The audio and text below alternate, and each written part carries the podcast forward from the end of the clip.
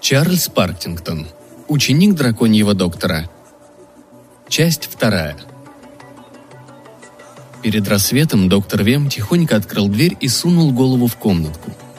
Он с трудом различил фигурку своего нового подопечного, безмятежно посапывающего на матрасе. Но мальчик был уже не один. Рядом с ним уютно свернулись колечками четыре маленьких дракончика. При появлении доктора они приподняли чешуйчатые головки, захлопали крошечными крылышками и предостерегающе зашипели. Их красные и зеленые глаза ярко светились во мраке комнаты. Доктор Августас Вем беззвучно затворил дверь. «Хорошо, будь я проклят», — пробормотал он, хихикнув. Кел понятия не имел, долго ли он спал, но подозревал, что много часов. Он неуклюже сел, потянулся и застонал, когда затекшие руки и ноги захрустели. Это бурно запротестовали все его суставы и мускулы. Внезапно веки мальчика взлетели, а тело омыл холодный под страха. Теперь он понял, от чего проснулся. Что-то лежало рядом с ним на матрасе. Крысы? Предательский крик чуть не сорвался с губ Келла. Он инстинктивно подтянул колени к подбородку и задрожал, увидев бугорок, шевелящийся под сбившимися одеялами. Затем глаза мальчика выпучились. Там ерзали три или четыре существа. Должно быть, их привлекло тепло спящего. Келл ненавидел крыс. Несколько раз в год Элбор наводняли сотни этих переносчиков заразы размером с небольшую собаку, не ведающих страха и дико агрессивных – они убивали цыплят, поросят и даже телят. Стаи грызунов частенько нападали и на оставленных без присмотра детей, а через несколько часов после, пусть даже и одного укуса, нередко следовала мучительная смерть. Келл знал, что крыс может спровоцировать любое неловкое движение. Он поискал глазами что-нибудь, чем можно было бы защититься, одновременно следя за бугорками, подползающими к его поджатым ногам. Но все, что он нашел, это пустая железная миска, в которой доктор Вем принес ему суп. Мальчик медленно протянул к ней руку, и тут два существа выскочили из-под его одеяла, стремительно шмыгнув к стене, и взлетели на нее, исчезая в одном из отверстий. Так вот, как они попали сюда. Схватив тяжелую суповую миску, Кел занес ее над головой, внимательно наблюдая за продвижением оставшихся тварей, прокладывающих себе путь в постельных принадлежностях и издающих странный свист и верещание. Пусть только остановятся, и Кел изо всех сил обрушит на них тарелку. В этот момент дверь распахнулась, и в коморку, прихрамывая, вошел доктор Вем. Страдальческое выражение скривило его суровое лицо, когда он увидел приготовление Келла. «Нет!» – взвизгнул старик. «Именем тройного солнца опусти миску, мальчик!» «Но тут крысы!» – взвизгнул Келл. «Крысы?» – недоуменным эхом повторил Августа Свем. «Где?» «Здесь!» – Кел показал на снова заворочившуюся кочку. Доктор Вем ухватился за край одеяла и одним рывком сдернул его. «Это не крыса, мальчик!» – заявил он. «Это драконы!» Челюсть Келла отвисла от удивления. Он не верил своим глазам. В изножье соломенного матраса копошились два маленьких невообразимых существа – Келл никогда не видел ничего подобного. Больше из двух созданий было примерно 9 дюймов длиной от верхушки конусообразной мордочки до кончика ярусно хлещущего из стороны в сторону зазубренного хвоста.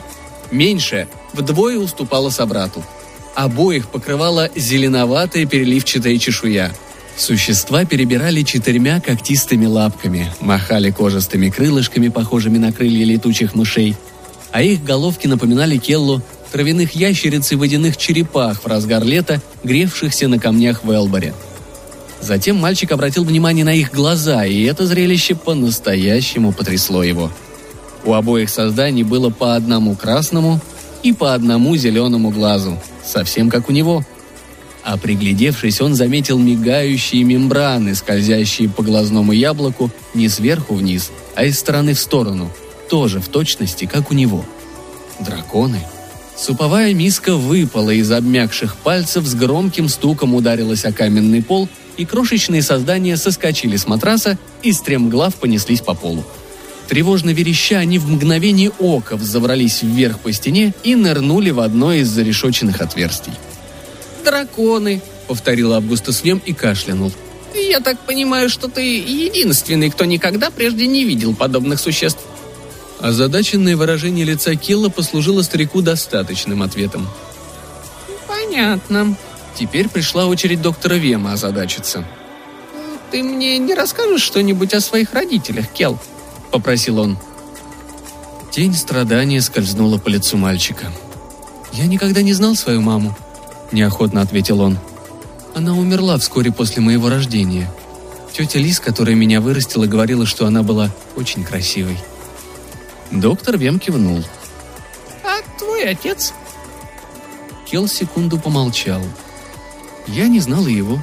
Алис никогда не рассказывала о нем. Но в деревне говорили... Что говорили, Кел? Что мой отец был каким-то чудовищем. Что он отличался от обычных мужчин, говорили, что глаза у него были как у меня. Да и в остальном он был не таким, как другие.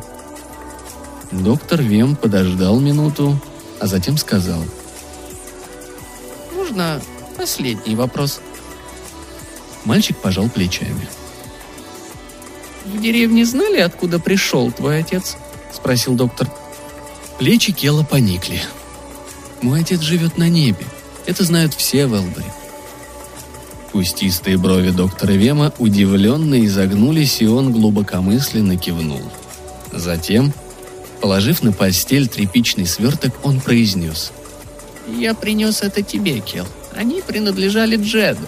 Ничего особенного, но лучше лохмотьев, которые ты носишь». Кел подозрительно взглянул на него. «Кто такой Джед?» Доктор Вем снова кашлянул. «Джед был моим учеником. Он упрямый мальчик, вечно дразнивший драконов, вечно подстраивавший им, как он это называл, всякие мелкие каверзы. Я предупреждал его, чтобы он прекратил. Я боялся, что все это выльется во что-нибудь нехорошее. Но он только ухмылялся и продолжал. И что с ним случилось? Доктор Вем определенно растерялся. Боюсь, что один из драконов, что покрупнее, как бы это сказать, съел его. Что? Доктор кивнул. Это было ужасно. Одному небу известно, что скажут его родители, если они когда-нибудь вернутся. Впрочем, не думаю, что это произойдет. Они были слишком счастливы отделаться от Джеда. Кажется, они не очень-то любили сыночка. Доктор Вем подвинул сверток с одеждой ближе к Келлу. Так что пользуйся. Ему эти тряпки больше точно не понадобятся. Прежде чем закрыть дверь, он на миг задержался в комнате. Я буду в кабинете в конце коридора. Когда будешь готов, я покажу тебе здесь все и объясню некоторые из твоих новых обязанностей.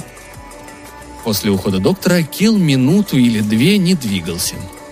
Мальчика съели. Действительно ужасно. Что же это за место такое? Эхо далекого рева, от которого мурашки бежали по спине, то и дело проникало в отверстие под потолком. Кел поднял глаза и вздрогнул.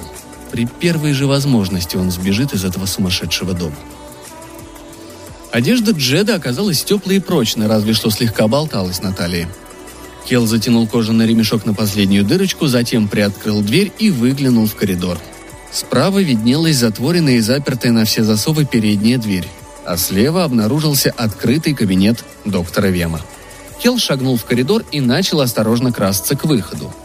Только бы добраться до двери, а там уж, может, удастся как-нибудь открыть ее и... «А, вот и ты, Кел!» За спиной мальчика стоял доктор Вем и манил его пальцем. «Готов начать?» В то первое утро Кел получил лишь смутное впечатление, насколько глубоко уходит в гору дом доктора Вема. Опрятный коридор, обитый роскошными резными панелями, незаметно переходил в сырой и темный тоннель, прорубленный в цельном камне, в котором дул слабый ветерок. Кел пытался запомнить все увиденное, каждый поворот, каждую развилку – надеясь, что это поможет ему, когда он решится на побег. Доктор Вем, казалось, читал его мысли. «Я бы не советовал тебе бродить здесь в одиночку, юноша». тут легко заблудиться. А еще драконы. Порой Кел чувствовал, как в полумраке что-то проносится мимо него, яростно хлопая кожистыми крылышками. Несколько раз существа со свистом кружились над его головой, прежде чем вновь умчаться. «Всего лишь маленькие дракончики», — пояснил доктор Вем. «Видимо, ты их очень заинтересовал. Весть о твоем появлении распространяется, как степной пожар». Он поднял факел повыше, осветив ряд мрачных отверстий в стенах тоннеля, входов в большие темницы. «Вот мы и прибыли, Кел. Пора приступать к работе». «Что?» Кел с сомнением передернулся. «О, нет нужды беспокоиться», — хмыкнул доктор Вем. «Ни один из загонов в данный момент не занят. Мои пациенты в другом крыле. Но этим помещением ужасно требуется уборка. Сможешь сделать это для меня, а?» «Уборка?» — переспросил Кел. Доктор сунул ему в руку ржавую лопату. «Можешь начинать наполнять вон те». Кел уставился туда, куда показывал его новый хозяин — это была гора пустых мешков, сваленных в шаткой деревянной тачке. Осторожно шагнув в загон, доктор снял с крюка на стене масляную лампу. Сырой фитилек шипел и потрескивал, отказываясь загораться. Но вскоре пламя занялось, осветив пространство. «Ну вот, света вполне достаточно», — заявил доктор Вем, вешая лампу обратно. Кел неуверенно вгляделся в гулкий мрак. После тесного низкого тоннеля загон казался громадным. Поблескивающие под сводчатым потолком полупрозрачные каменные копья сочились медленным дождем. Пол покрывал толстый слой омерзительной, гнилой, липкой и вязкой слизи. Повсюду виднелись расплывчатые, налезающие друг на друга следы когтистых лап, глубоко впечатавшиеся в этот зловонный помет – там и тут борозды в нечистотах отмечали положение тяжелого заостренного хвоста. Переведя взгляд с когтистых следов на собственные ноги, Кел прикинул разницу и ощутил, мягко скажем, некоторое беспокойство. «А до каких размеров дорастают эти драконы?» – спросил он наконец. «О, они становятся довольно большими», – признал доктор. «Очень большими», – поднажал Кел. Доктор Вем кивнул – очень большими. И он похромал обратно. «Я загляну сюда через час». «Час?» – простонал Кел. «Что, мало?» – совершенно неверно истолковал жалобу Келла доктор. «Полагаю, ты прав. Слой помета здесь осел фута на два. Значит, зайду часа через три». Когда шаги доктора стихли, Кел вздохнул и на пробу потыкал лопатой твердую корку слежавшихся фекалий. Вонь, такая, что ни в сказке сказать, ни пером описать, ударила в ноздри мальчика. Кашляя и задыхаясь от нахлынувшей тошноты, он в смятении попятился. Из глаз Келла полились слезы. Даже огонь в лампе внезапно вспыхнул, на миг обретя болезненно голубой цвет. Келл отшвырнул лопату. «Правильно», — решил он. «Хватит. С раскопками покончено. Пусть доктор Вем думает, что он тут работает. Келла занимает лишь то, как найти выход из этого чудовищного места.